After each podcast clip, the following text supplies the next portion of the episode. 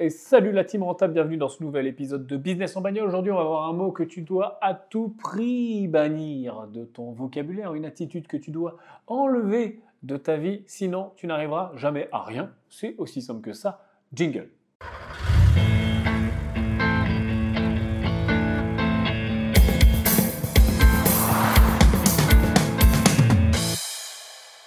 Allez, salut la team, bienvenue dans ce nouvel épisode de Business en bagnole. Alors aujourd'hui, je vais te parler de plein de choses et notamment du pouvoir des mots.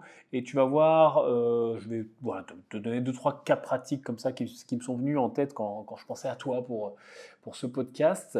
Euh, et puis euh, voilà, je vais te donner un petit peu de news de ce qui se passe en ce moment. Aujourd'hui, tu l'entends, je suis toujours pas en voiture, je suis toujours dans mon bureau, mais c'est pas grave. Je te souhaite une très bonne route si tu es en voiture. Je sais que beaucoup de gens écoutent ce podcast en voiture. Fais attention, mets ta ceinture et conduis prudemment si tu es au sport. Bon courage à toi. Et je suis très content, en tout cas, de te retrouver pour ce podcast. Je te remercie aussi si tu euh, as voté notamment sur iTunes, euh, tu as mis 5 étoiles.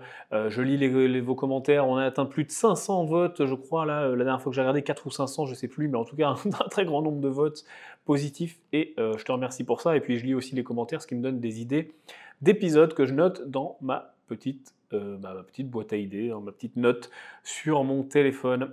Qu'est-ce qui se passe en ce moment? Tiens, attends, je bois un coup de café, parce que c'est ça l'avantage d'être en business en bagnole au bureau, business au bureau, eh bien, je peux boire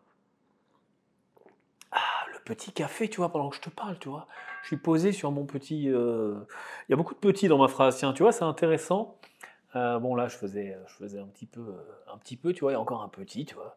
C'est intéressant parce que dans cet épisode, on va parler justement des mots et euh, de l'utilisation des mots et ce qu'ils font euh, sur ton cerveau et sur tes attitudes, etc. Tu vois, là, j'ai utilisé plein de fois petit, petit. Alors, est-ce qu'on était euh, plutôt entre nous comme ça en train de dire petit ou est-ce que on est plutôt sur un abus de langage qui ferait que je ne devrais pas l'utiliser, tu vois? Eh bien, je vais te donner des exemples et je vais creuser un petit peu tout ça avec toi sur cet épisode parce que c'est vrai que finalement, comment on communique dans la vie? Alors tu sais, euh, il y a la communication verbale, la communication non verbale. Donc en fait, finalement, on a euh, deux grands moyens de communiquer en tant que, que, singe évolué que nous sommes. Euh, les gestes, tout ce qu'on appelle le non-verbal, c'est-à-dire la façon, voilà, de, de, la posture, la façon de se regarder, la façon de bouger et de faire des gestes, tu vois. Et là, d'ailleurs, tu l'entends même au son de ma voix que là, je suis en train de te parler et je suis en train de faire des gestes avec ma main, tu vois. D'ailleurs, si je souris ou si quelqu'un te sourit au téléphone, tu l'entends.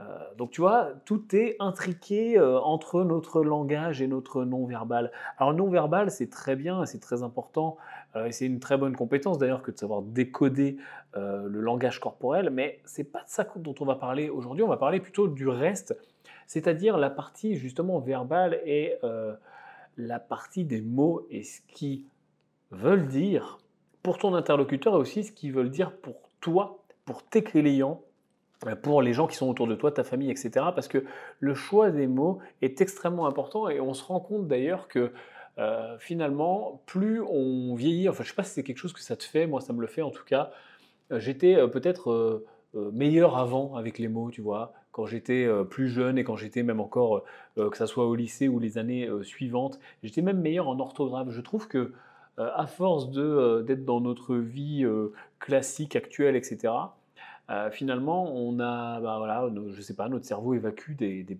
parties de ce qu'on fait et on devient moins bon euh, avec un truc aussi important que l'orthographe. Enfin, je faisais moins de fautes quand j'étais au lycée que maintenant. Et le pire, c'est que je m'en rends compte, tu vois. Alors, est-ce que euh, je vais plus vite, je me relis pas, ou est-ce que je suis rouillé? Je sais pas. Mais tu vois, ça, c'est des choses qui sont intéressantes. Et finalement, dans, dans, la façon de communiquer, les mots sont extrêmement importants surtout pour vendre, surtout pour euh, argumenter. Euh, tu es peut-être euh, chef d'entreprise ou, ou peut-être que tu veux monter une boîte et on a beaucoup de gens qui sont indépendants qui écoutent ce podcast. Et tu le sais, quand tu vends ou quand tu tentes de vendre, quand tu argumentes à un de tes clients qui soit content ou mécontent ou qui soit pas encore client, simple prospect ou déjà client, il y a des choses qui marchent beaucoup mieux en termes de discours commercial, en termes de marketing.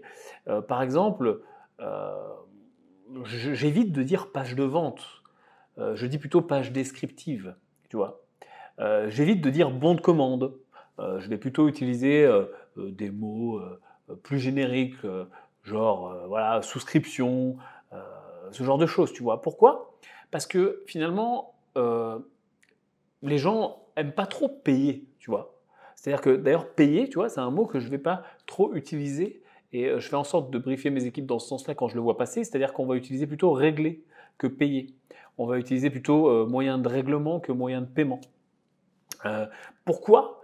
Ben, Parce que finalement, on, vient optimiser la relation et on vient améliorer la partie que, qui fait mal aux gens. Parce que tu as beau vendre n'importe quel produit, tu as beau vendre le meilleur produit du monde, euh, les gens veulent le produit ou veulent le résultat de ton produit, l'effet de ton produit, que ce soit sur leur business, sur leur vie, etc. etc.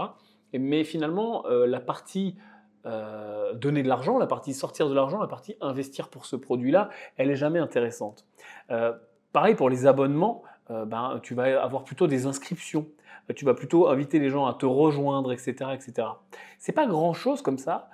Euh, dans une décision d'achat qui va être déjà prise, c'est pas c'est pas ça qui va changer la face du monde, mais c'est une bonne attitude, euh, une bonne attitude et une bonne habitude à prendre. Tu vois, encore une fois, le lapsus est révélateur et l'importance des mots. C'est une bonne attitude et une bonne habitude à prendre parce que sur des grands nombres, sur euh, une, voilà, des relations commerciales euh, de, plusieurs milliers, plusieurs centaines de gens, ça va avoir quand même son impact.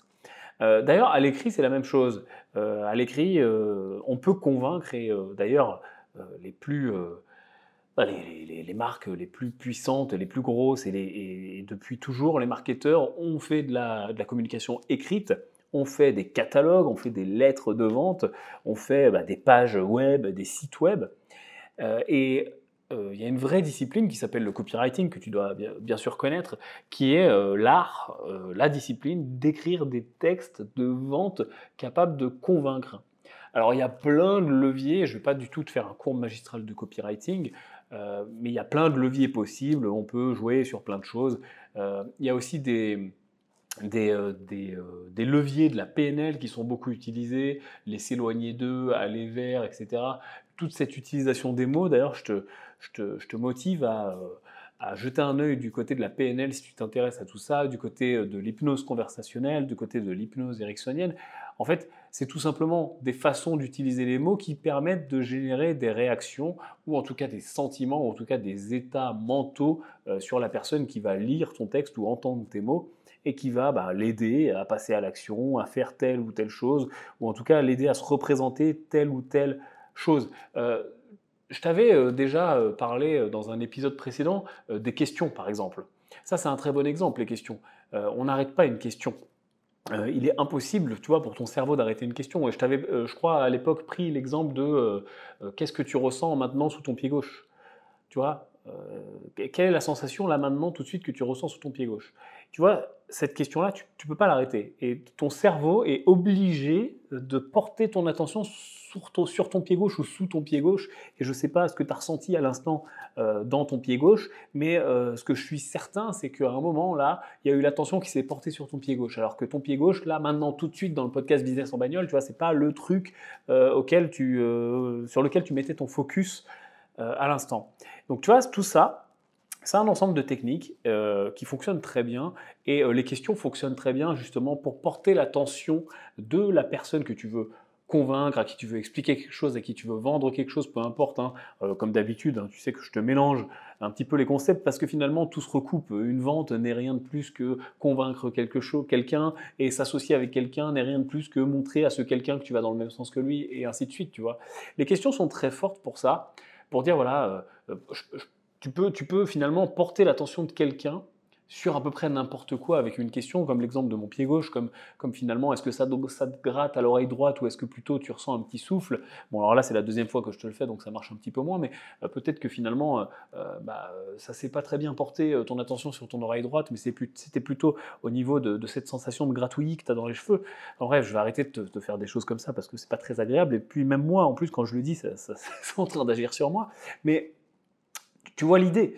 Euh, C'est-à-dire que si je te demande quelle est la dernière fois où euh, tu t'es senti, euh, je sais pas, où tu as senti que tu n'avais pas confiance en toi, quelle est la dernière fois où tu as eu super honte quand tu as parlé en public, par exemple. Voilà, tiens, je prends les exemples qui me viennent comme d'habitude. Est-ce que ça t'est déjà arrivé ou quelle est la dernière fois que tu as senti que tu n'étais pas à l'aise quand tu parles en public? Tu vois, ça, ça, pourrait être une super ouverture pour, par exemple, un séminaire en entreprise qui aiderait les gens à prendre la parole et à créer des belles présentations, par exemple. Voilà. Vous rappelez-vous de la dernière fois où vous avez été efficace en présentation ou alors au contraire vous avez euh, éprouvé de la honte ou éprouvé euh, de la timidité avant de passer devant votre entreprise, avant de parler euh, devant tout le monde? Et puis après, hop, tu peux enchaîner sur des s'éloigner d'eux, aller vers. Je, je t'explique ça un petit peu plus. C'est un levier de PNL qui est très connu. C'est-à-dire que dans une même phrase, dans un même argumentaire ou dans un même groupe de phrases, tu vas utiliser euh, et s'éloigner de la douleur en question.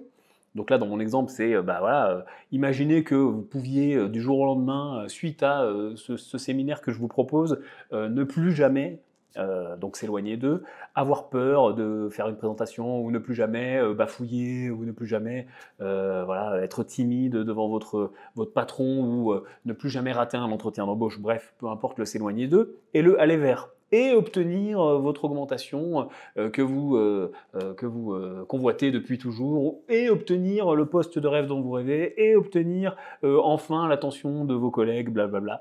Donc s'éloigner d'eux, aller vers. Ça fonctionne aussi très bien dans un argumentaire, que ce soit un argumentaire de vente ou que ce soit d'ailleurs un argumentaire tout court.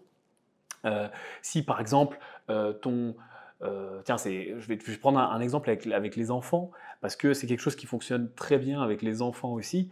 Euh, tu sais que, je ne sais pas si tu as des enfants, mais moi j'en ai pas en tout cas, mais euh, je, pourrais en côtoyer parfois. Euh, je sais très bien que ça fonctionne bien sur les enfants parce que les enfants sont finalement une version adulte un petit peu plus jeune et plus naïve, et donc forcément tous ces leviers fonctionnent très bien sur eux, et ça te permet aussi de tester si tes parents tous ces leviers-là. Par exemple, si ton enfant ne veut pas prendre des cours de natation parce qu'il a peur euh, non pas, enfin il a peur de l'eau, ça oui ok, mais euh, il a aussi peur des cours en, eux-mêmes parce que euh, voilà tu seras pas là, parce que le monsieur qui donne les cours il le connaît pas, etc., etc. Tu vois, tu peux aussi utiliser ça, mais regarde, imagine une fois que tu sauras nager, tu n'auras plus peur de l'eau, tu pourras aller voir, et puis je sais pas si le gamin il aime bien les dauphins, bah, tu pourras enfin aller vers, nager avec les dauphins, ah, on fera un voyage plus tard, etc. Tu vois, ça, ça fonctionne très bien. Euh, le choix fonctionne bien aussi. C'est-à-dire que, par exemple, je reprends l'exemple avec les enfants, parce que maintenant que je suis lancé, ça, me donne plein d'idées. Euh, un enfant qui veut pas ranger sa chambre, bah, plutôt que de lui dire range ta chambre, range ta chambre, tu vas être puni, ou, euh, ou alors un enfant qui veut pas, je sais pas, faire s'habiller le matin pour aller, pour aller à l'école, par exemple, bah, plutôt que de lui dire dépêche-toi de t'habiller, on va être en retard, etc. Bah, euh, lui demander plutôt est-ce que tu préfères le pull rouge ou le pull vert ou est-ce que tu, quelle basket tu veux mettre aujourd'hui les, noirs ou les jaunes ou, euh, est-ce que tu veux une casquette ou un bonnet et donc du coup hop tu vas tout doucement euh, tu vois encore une question ben, orienter son, son, esprit orienter son attention sur le choix, sur la question, et plus du tout sur le caprice qu'il est en train de faire, parce que lui, il voulait pas du tout s'habiller, il voulait pas du tout y aller, il était en train de te trouver des excuses. Et là, par le choix de la robe rouge ou la robe bleue ou, les baskets jaunes ouvertes, eh ben, finalement, tu as réussi tout, doucement à réorienter euh, les choses. Donc ça, ça fonctionne très bien avec les enfants. Et, euh, d'ailleurs, toutes les, orientations aussi vers le jeu fonctionnent bien avec les enfants. Euh, bah, c'est beaucoup plus simple de faire ranger euh, une chambre à un enfant en jouant, par exemple, euh, plutôt que de dire tiens, range ta chambre, dépêche-toi, tu vas être puni. bah, allez, on fait un concours, championnat du monde du rangeage de chambre. Si on fait en moins de deux minutes, et ben voilà, t'as gagné, t'es le meilleur. Ou alors le dernier arrivé, c'est une crotte de nez, tu vois. ça, ça fonctionne bien avec les gamins, tu vois. Et donc du coup, tout ça est transposable dans le monde adulte. Alors forcément, tu vas pas aller voir ton patron et lui dire, euh, ou tes collègues et lui dire le dernier arrivé c'est une crotte de nez, mais euh, forcément tu vas aussi pouvoir euh, transposer des éléments de jeu, des éléments de challenge, de ça peut être en chiffre d'affaires, ça peut être en nombre de contacts, ça peut être, c'est adapté bien sûr à ton activité, mais ça fonctionne très bien aussi. Qu'est-ce que, je, qu'est-ce que je m'étais dit? Attends, laisse-moi réfléchir un petit peu par rapport aux mots, parce que les mots sont vraiment extrêmement puissants oui, euh, à l'écrit, il fallait que je te parle de l'écrit. Euh, à l'écrit, et donc je reviens sur le copywriting, tu vois, on a, encore fait une parenthèse comme on sait faire dans Business en bagnole. Euh, le copywriting est donc l'art d'écrire et de convaincre à l'écrit. Souvent, quand je regarde, parce que alors moi je suis, peut-être un petit peu, un petit peu psycho, mais tu sais, j'aime bien quand je lis par exemple un article, un public reportage, ou quand je lis une pub, ou quand je regarde, bon ça m'arrive rarement, mais une pub à la télé ou même au cinéma, tu sais, avant les films, etc. j'analyse, j'essaie toujours de prendre du recul et de ne pas consommer le truc comme justement la personne lambda, mais euh, de, sortir un peu de l'équation et vraiment d'analyser ce qui se passe. Et ça, c'est super intéressant d'ailleurs. Euh, et euh, si tu veux aller peut-être plus loin et plus vite dans le business, je te recommande vraiment de faire ça, c'est-à-dire de ne plus avoir une, posture de consommateur, mais de producteur. On en a déjà parlé, je crois, ensemble sur le podcast. Il y a une vraie différence entre être un producteur et un consommateur, et ça n'est pas uniquement un mot comme ça, c'est vraiment un état d'esprit. C'est-à-dire que euh, soit tu subis entre guillemets et tu prends ce qu'on te jette et euh, bon bah voilà tu consommes bêtement hein, entre guillemets, ou soit tu as cette posture de producteur. Et euh, producteur ne veut pas dire forcément je produis voilà l'iPhone, j'achète l'iPhone, je suis un consommateur.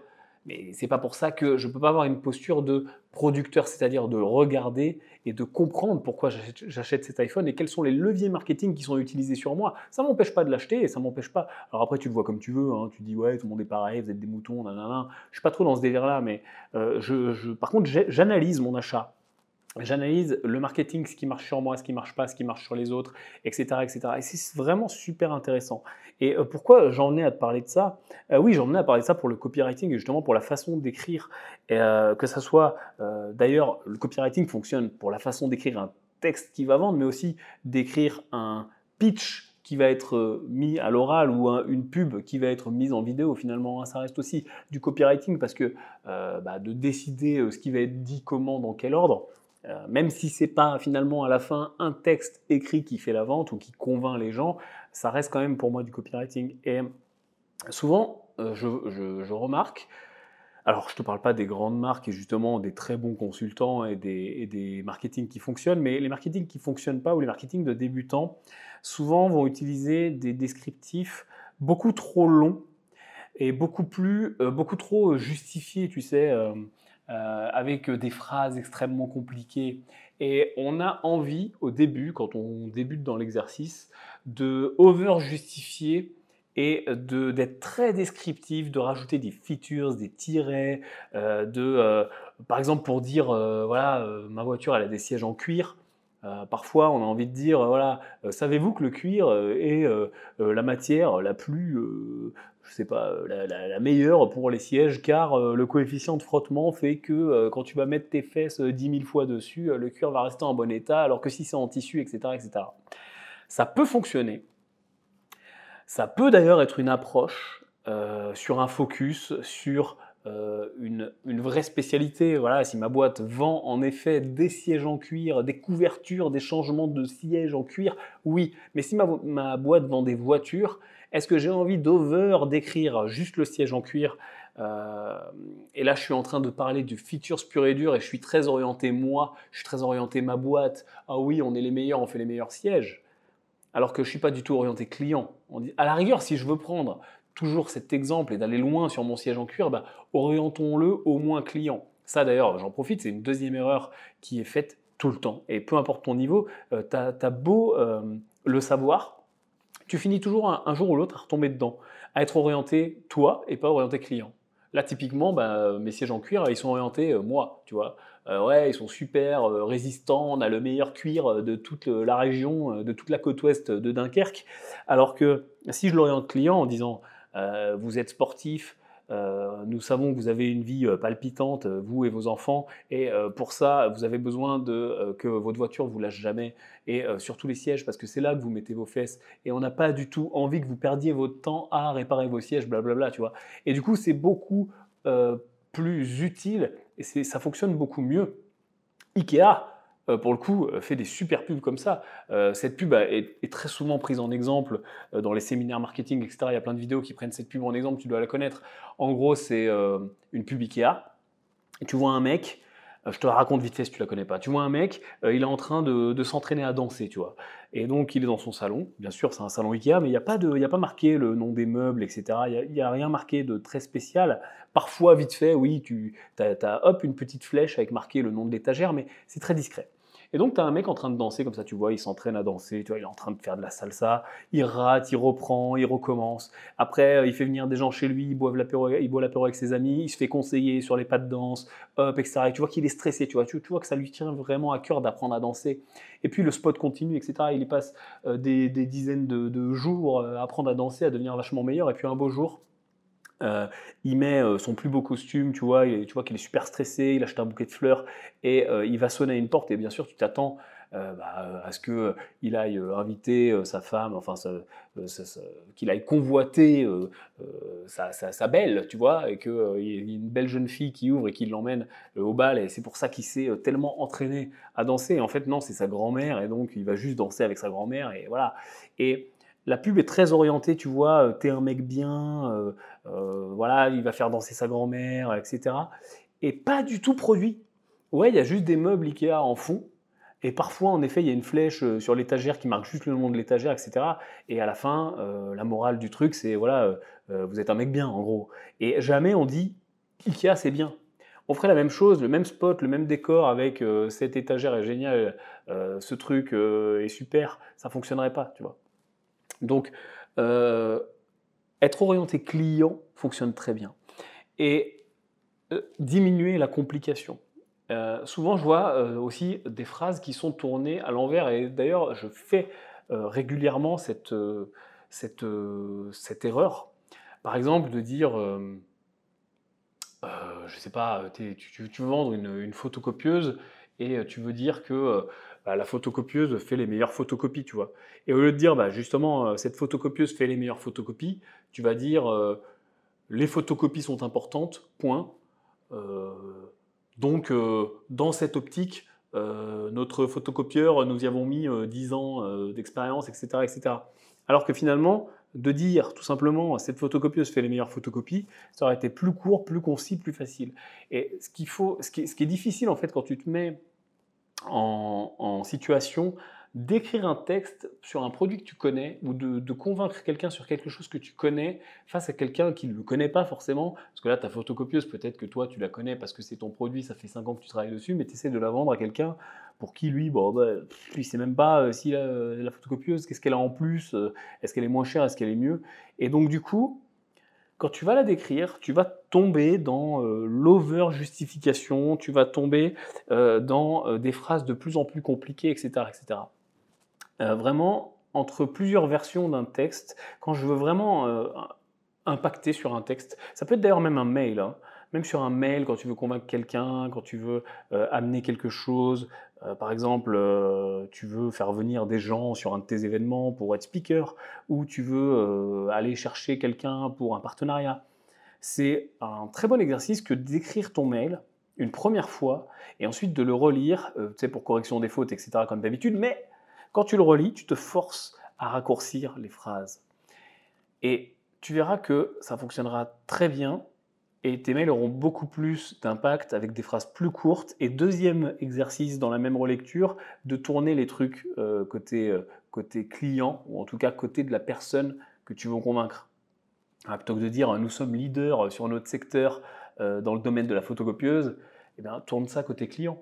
Ah, vous avez besoin des meilleures qualités de photocopie parce que vous êtes une entreprise qui fait des plans de fusée. Et on sait très bien que pour les plans de fusée, il faut être super précis.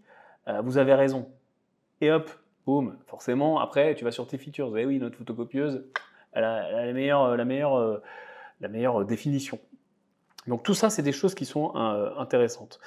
Il y a aussi un truc qui est le oui mais. Le oui mais, il est horrible. D'ailleurs, on le fait tous. Je ne sais pas si tu le fais, moi je le fais beaucoup, et notamment à l'oral.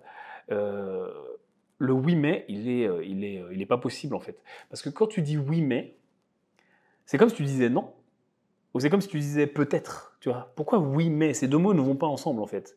Euh, oui, mais ça fonctionne pas. Il y a des cependant, des peut-être, des évidemment, des il se peut que. Mais oui, mais, euh, ça sonne mal pour ton interlocuteur. C'est-à-dire que tu es en train de lui dire oui, sous-entendu ta gueule, mais euh, voilà, c'est là que ça commence en fait. Alors que si tu disais cependant, peut-être, je partage votre avis ou je partage pas votre avis, ou alors je partage une partie de votre avis, mais euh, ça, ça, sonne beaucoup mieux. Encore une fois, c'est un tout petit détail, mais euh, le oui mais, d'ailleurs, les enfants utilisent beaucoup le oui mais. Hein. En, gros, ils disent oui euh, parce que ça te fait plaisir qu'ils te disent oui, et ensuite c'est le mais. C'est comme le c'est pas mal d'ailleurs. Le c'est pas mal, on l'utilise beaucoup. si tu fais du management, le c'est pas mal avec tes équipes, c'est c'est dévastateur, hein, et pourtant on le dit tous, c'est un vrai abus de langage, c'est pas mal.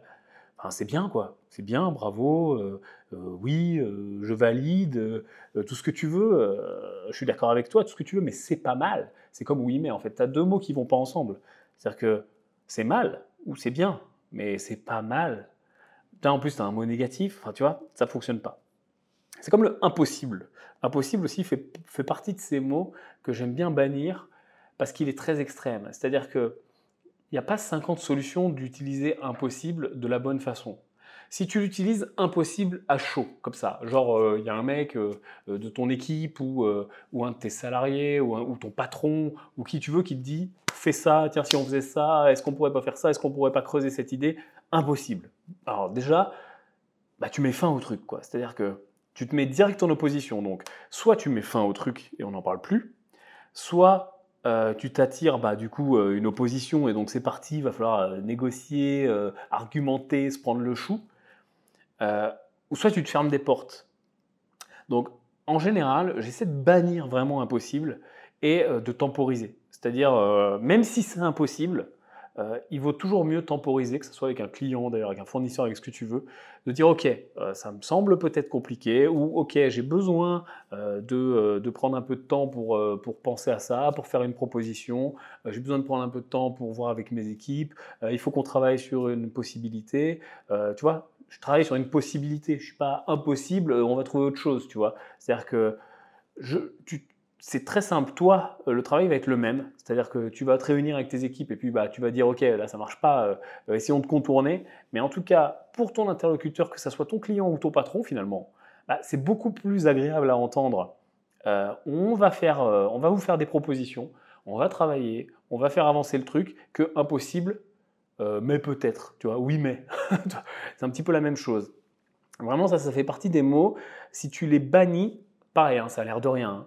Mais si tu les bannis de ton langage et que tu travailles dessus, parce que euh, c'est pas juste en, écoutant ce podcast que tu te dis ouais bon bah ok je le dirai plus et, c'est fini. C'est-à-dire que tu vas l'oublier, euh, peut-être tu vas t'en rappeler une journée, après c'est parti. C'est-à-dire qu'il faut vraiment euh, se faire ta liste de mots là. Je pense que le oui mais c'est une très bonne idée. Euh, de ne plus le faire. Le impossible, c'est une vraiment très bonne idée de plus le faire. Le c'est pas mal, c'est une très bonne idée de ne plus le faire. Et puis j'en ai encore un qui arrive un petit peu plus tard, qui est celui qui, peut te tuer, que je vais aussi te garder euh, juste pour après. Euh, tout ça, c'est des très bonnes idées vraiment de les bannir, mais d'être en mode proactif dans, ce bannissement. C'est-à-dire que dès que tu le dis, tu te reprends. Allez, vas-y, je te, grille le, le dernier. Le dernier, vraiment, si tu dois t'en rappeler d'un, c'est celui-là c'est essayer. Essayer, j'ai banni de mon vocabulaire. Je le dis encore, parce que bah, c'est un mot euh, que, tu dis tout le temps finalement, que tu as, dit toute ta vie. Et donc c'est dur de bannir 100% un mot, tu as des tics de langage, tu sais, on a tous des tics de langage, on dit, on dit toujours, euh, on a toujours des, expressions qui, reviennent. Essayer, dès que je le dis, je me reprends systématiquement. Tu peux le faire aussi avec impossible, avec euh, c'est pas mal, avec oui mais, mais fais-le vraiment avec essayer. C'est-à-dire que dès que essayer sort de ta bouche, tu recommences ta phrase. Ok? Euh, Quelqu'un te dit ouais, ouais, très bien, je vais essayer de le faire. Ah, euh, oui, ok, je vais le faire. Tu reprends-toi vraiment. Il faut que tu bannisses essayer de ton cerveau. Pourquoi? Parce que essayer, ça a un seul effet, c'est de te donner la, la, possibilité de ne pas réussir. C'est de, de te donner la possibilité de te défausser, de te donner une ouverture ou si finalement ça marche pas, c'est pas très grave, tu as juste essayé. Quel intérêt dans ta vie finalement d'essayer? À quoi qu'est-ce que ça t'apporte d'essayer plutôt que de faire? Il vaut mieux faire et rater et en tirer les conséquences et tous les enseignements qui viennent avec tout ça et tu connais tu connais l'histoire que d'essayer. Parce que essayer, tu t'ouvres la porte à pas réussir. Tu t'ouvres la porte peut-être. Si ça marche pas, c'est ok tu te, laisses une porte. On ne veut pas se laisser une porte. Et puis tu sais, euh, entre faire et essayer, finalement, il n'y a aucune différence. Sauf que quand tu fais, tu vas peut-être être un petit peu plus euh, persévérant que quand tu essayes. Quand tu essayes, finalement, bah, tiens, je vais, je vais essayer de, euh, faire du vélo. Imaginons que je ne sache pas faire de vélo. Bah, si j'essaie de faire du vélo, je tombe, j'arrête, parce que je suis tombé, j'ai pas réussi. J'ai essayé, j'ai pas réussi. Quand tu es enfant, tu pas de faire du vélo, tu apprends à faire du vélo. Et tu tombes, et tu tombes, et tu tombes, et ça fait partie du processus. Tout ce que tu essayes, tu ne vas pas l'apprendre, tu vas le tester. À essayer, ça fait partie de tout ce champ lexical de tester, de peut-être, de tiens, d'ailleurs, je vais faire un truc marrant, tu vois, regarde, j'ai mon ordi pas loin, je vais sur Google avec toi, hop, Google, et je vais faire un petit synonyme, essayer, juste pour voir un petit peu euh, où est-ce qu'on se trouve là. Alors, essayez tous les synonymes, euh, synonymo.fr, parfait. Alors, j'ai quoi? J'ai euh, cherché, quand je fais, j'ai pas envie de chercher euh, plus que ça, j'ai aventuré, ouais, j'ai goûté, j'ai hasardé, hasardé, je vais hasarder, je vais m'hasarder à faire un truc. Est-ce que vraiment, quand je fais quelque chose, je veux m'hasarder, tu vois? J'ai prospecté, préludé, risqué s'évertuer, s'efforcer, ouais, mais c'est pareil, hein, ça, ne m'emballe pas tout ça. Se risquer. Après, bien sûr, j'ai tout plein d'autres synonymes. Hein. Tâtonner, tâter, vérifier, tester, tenter, tendre, tendre, tendre vers. Je vais tendre vers euh, ça. Tiens, je vais tendre vers monter ma boîte. Est-ce que tu veux monter ta boîte? Est-ce que tu veux réussir? Est-ce que tu veux tendre vers un chiffre d'affaires ou est-ce que tu veux atteindre ce putain de chiffre d'affaires? Vraiment, essayer, tu dois bannir ce mot. Tu ne dois pas essayer de bannir ce mot. Tu dois bannir ce mot. C'est pareil. Tiens, je vais essayer de plus dire essayer.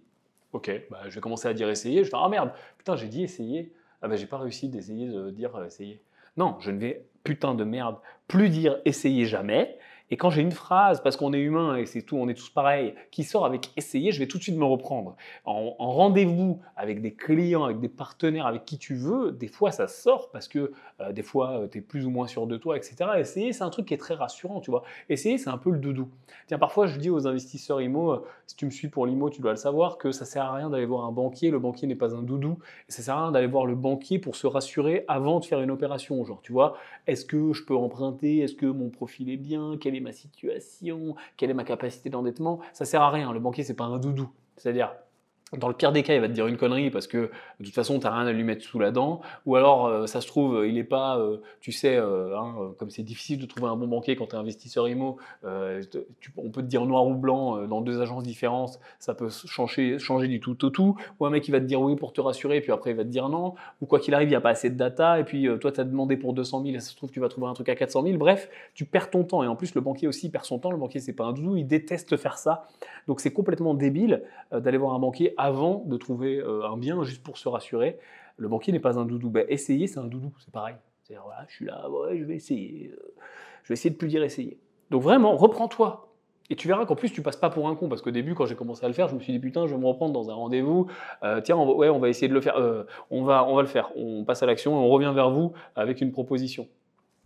Et bien finalement, ton interlocuteur en face se rend compte de ce que tu es en train de faire. C'est-à-dire qu'il a très bien vu que tu avais dit essayer et que tu t'étais repris et que non, tu vas pas essayer en fait. C'est-à-dire que non, je vais pas essayer. Je, l'ai dit sans faire gaffe parce que c'est un abus de langage. Non, je vais pas essayer. Je vais revenir vers toi avec une putain de proposition. Je vais travailler dessus avec mon équipe. Et si c'est impossible, et même si c'est impossible vraiment, encore une fois, on va pas dire impossible. Même si c'est impossible, on va pas utiliser impossible.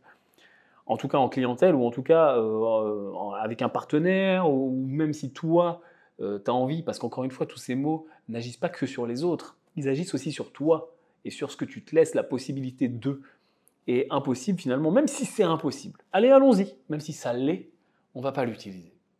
On va chercher des moyens de contournement. On va faire en sorte que ça devienne possible. On va tout faire pour trouver une solution. On va être en mode résolution de problème et pas problème. Souvent, euh, ça m'arrive, euh, on vient me voir, on me dit Yann, voilà, j'ai ce problème-là. J'ai ça, j'ai ça, je suis bloqué. Là.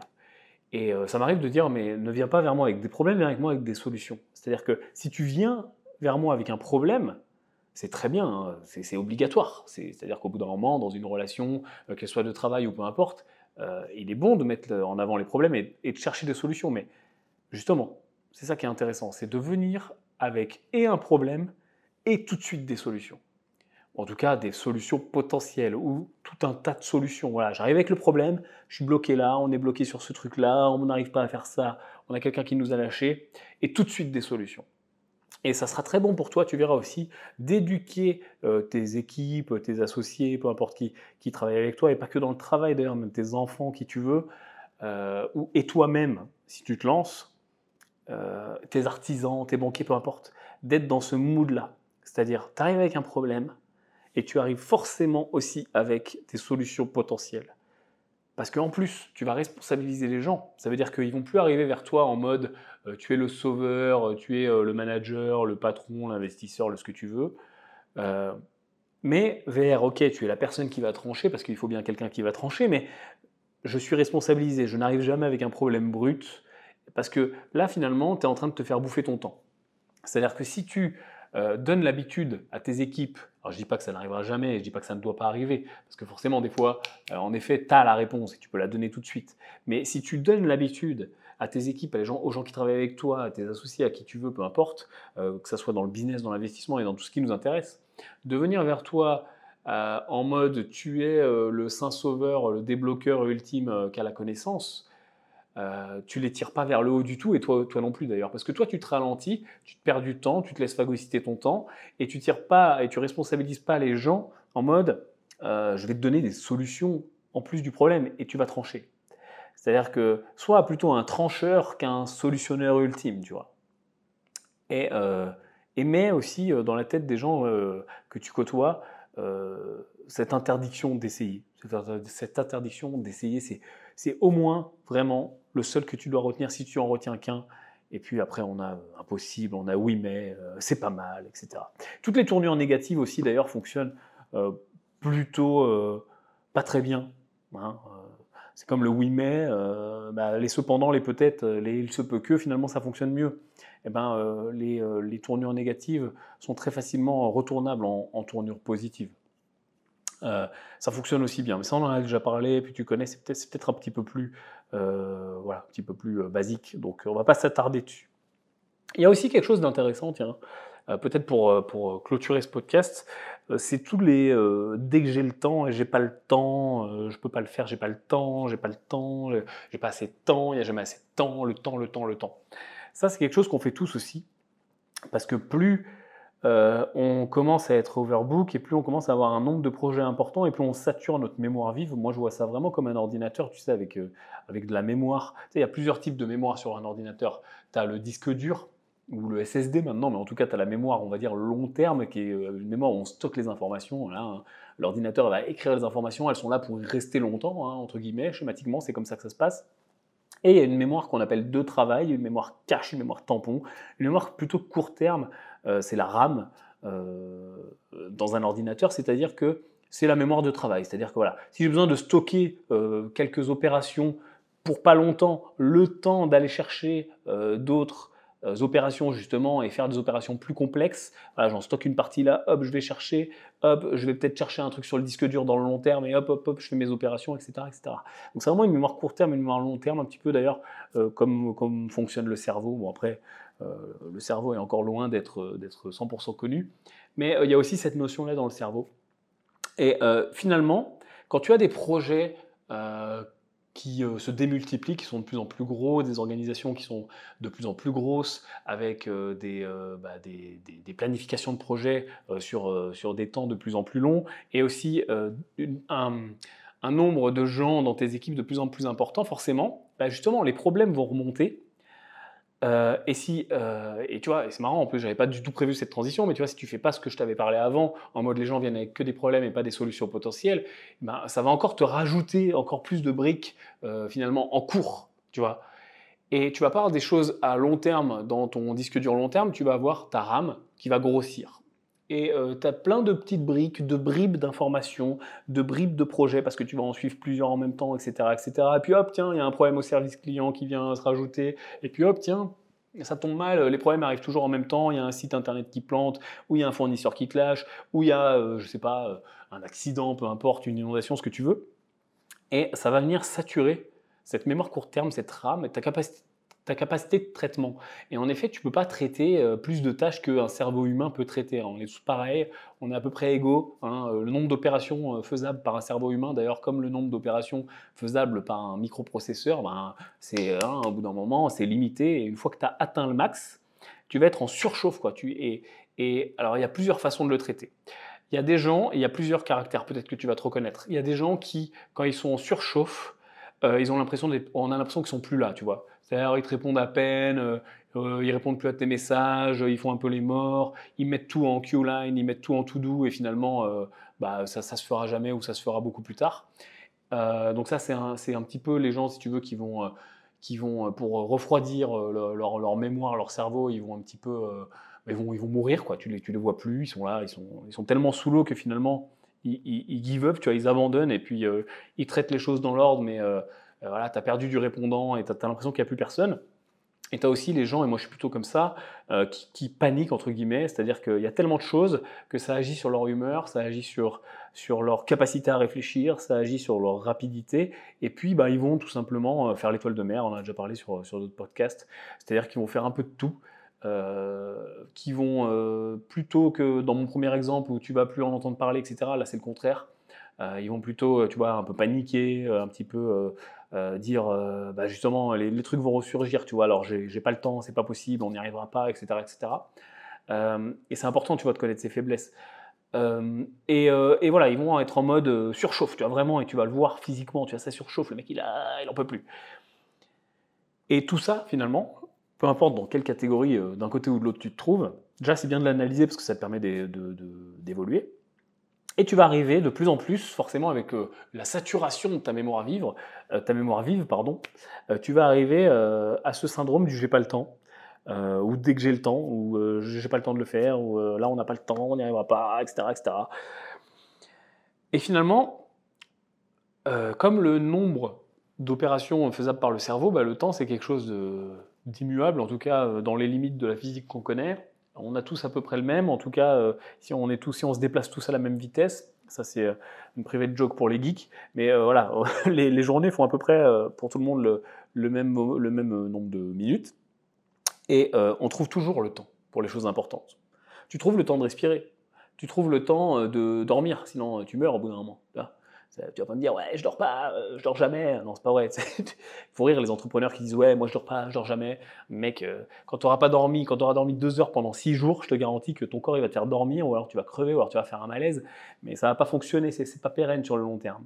Donc finalement, le temps pour les choses importantes de base, pyramide de Maslow, hein, dormir, euh, respirer, manger, tu le trouves. Et les choses un peu moins importantes, mais quand même toujours très importantes, Genre, je sais pas, euh, parler à tes enfants, euh, euh, leur faire un bisou le soir, aller voir ta femme, ou peu, importe ce qui est important pour toi, tu le trouves aussi. Donc, on trouve le temps pour les choses importantes. C'est juste qu'il y a une hiérarchisation des tâches qui est à faire. Et il y a aussi une, une, conscience, et c'est pour ça que je te parle de finalement les deux catégories de gens. il y en a plus que ça, mais c'est très schématique. Il y a une conscience à avoir de dans quelle catégorie tu te trouves et comment tu gères la surchauffe. Parce que cette surchauffe, elle arrive toujours, à un moment ou à un autre. Si elle n'arrive pas, c'est que tu vas pas assez vite finalement. C'est même bon signe cette surchauffe. C'est-à-dire quand tu la vois arriver, tu dis waouh, euh, j'ai plus le temps, j'y arrive plus, euh, je suis perdu. Alors soit je suis très stressé, soit je suis, très amorphe.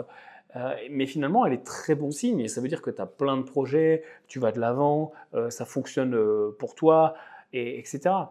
Donc, c'est très important d'apprendre à l'identifier. Et ensuite, le j'ai pas le temps.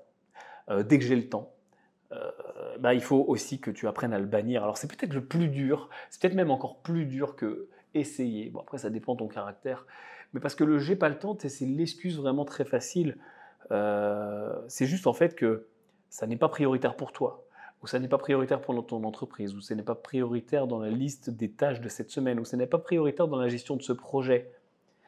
Ou éventuellement c'est c'est pas le moment par rapport au déploiement de telle ou telle chose ou c'est quelque chose qu'on va faire mais qui sera beaucoup plus loin.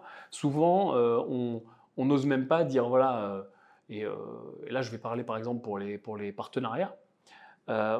moi, avant très récemment, j'avais beaucoup de mal à me dire je vais faire un partenariat Q4 dans, un an, tu vois. C'est-à-dire que on parle de, presque deux ans, tu vois. Ou je vais faire quelque chose à plus de trois mois, à plus de six mois. Tu vois, j'étais en mode oui ou non, maintenant ou jamais. On y va à fond ou on n'y va pas. J'avais beaucoup de mal à structurer finalement une, une gestion de projet qui puisse durer un an, un an et demi, avec une vraie vision à un an, un an et demi. Mais si tu ne te forces pas à mettre ça en place et à tenir la barre comme, comme euh, le bateau qui traverse l'Atlantique. Tu vois, le bateau qui traverse l'Atlantique, c'est pas euh, un jour, deux jours de navigation, c'est je sais pas combien de jours d'ailleurs, euh, une semaine ou j'en sais rien. Donc, le truc, c'est que si tu vois pas plus loin, tu n'arriveras jamais au bout de la traversée de l'Atlantique. Tu vois, et, tous les gros projets qui finalement pourraient fonctionner pour ta boîte, qui pourraient fonctionner dans ta vie, etc., tu les feras pas. Parce que tu es juste en mode court terme, tu es juste en mode j'ai pas le temps. Donc il faut que tu sois très euh, en phase avec cette hiérarchisation. D'ailleurs, on en a parlé dans un podcast très récent où on parlait de découper et de mesurer.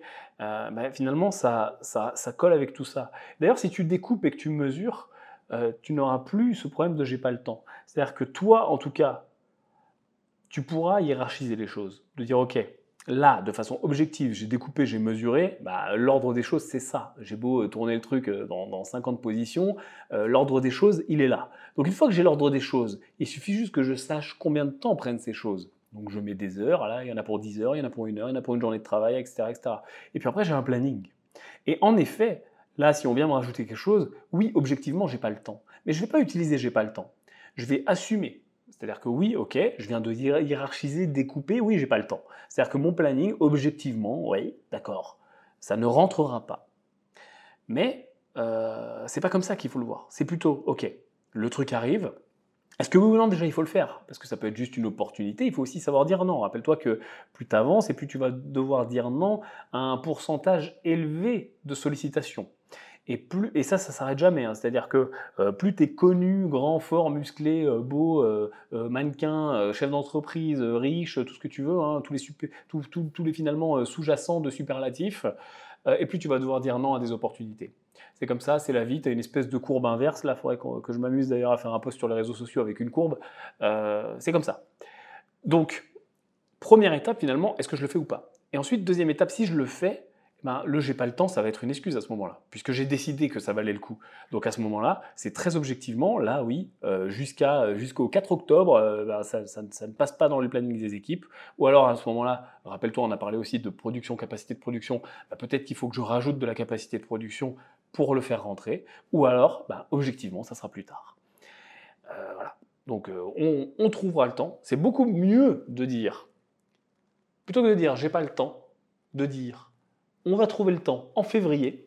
Alors ouais, hein, peut-être que si on est en octobre, eh ben, on va trouver le temps en février, ou on va le faire en février, ou on va mettre en place un planning pour exécuter ce truc-là en février. Bah, c'est un peu chiant, parce que si tu es comme moi, que tu aimes bien quand ça va vite, etc., putain, quand tu es en octobre et que tu parles de février, c'est un peu euh, décourageant peut-être, mais ça, ça va fonctionner beaucoup mieux que euh, du j'ai pas le temps. Et ça, je sais pas pour toi, mais tout le monde le dit, et c'est un vrai, vrai, vrai travers dans les entreprises, dans les business, en management, en tout ce que tu veux. C'est-à-dire que en tant que toi manager, euh, en tant que toi chef d'entreprise, en tant que toi chef de projet, tout ce que tu veux, euh, tu dois te l'imposer dans ce sens-là.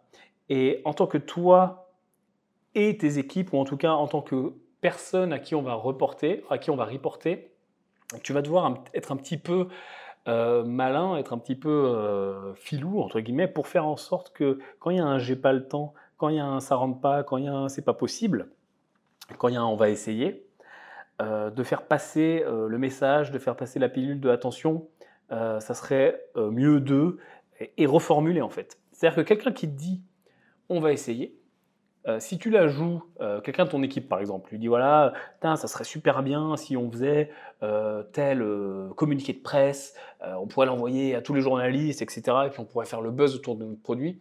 Et si la personne en charge du communiqué de presse te dit ouais, on va essayer, et eh bien plutôt que de lui dire ah, mais tu sais, on ne dit pas on va essayer, c'est complètement nul, etc. Ça, ça ne fonctionne pas, bah, reformule. Dis non, on va le faire, ça va être génial. Ou non, on va le mettre en place en semaine 12 parce qu'en ce moment, euh, on n'a pas la possibilité, tu vois, on n'a pas dit on n'a pas le temps. Ou alors, en ce moment, encore mieux, pas de négativité, eh ben, on a d'autres projets aussi très intéressants ou, on a d'autres priorités. et on va le faire. Tu vois. Et juste le fait de reformuler, aussi tu vas montrer à tes équipes, ton interlocuteur, peu importe ton enfant même, que bah, tu n'utilises pas, tu pas essayer. Ça, ne fait pas partie de ton vocabulaire. Tu verras que ça fonctionnera très bien. Et encore une fois, notamment avec tes clients. Et écoute, voilà, tiens, pour le podcast d'aujourd'hui.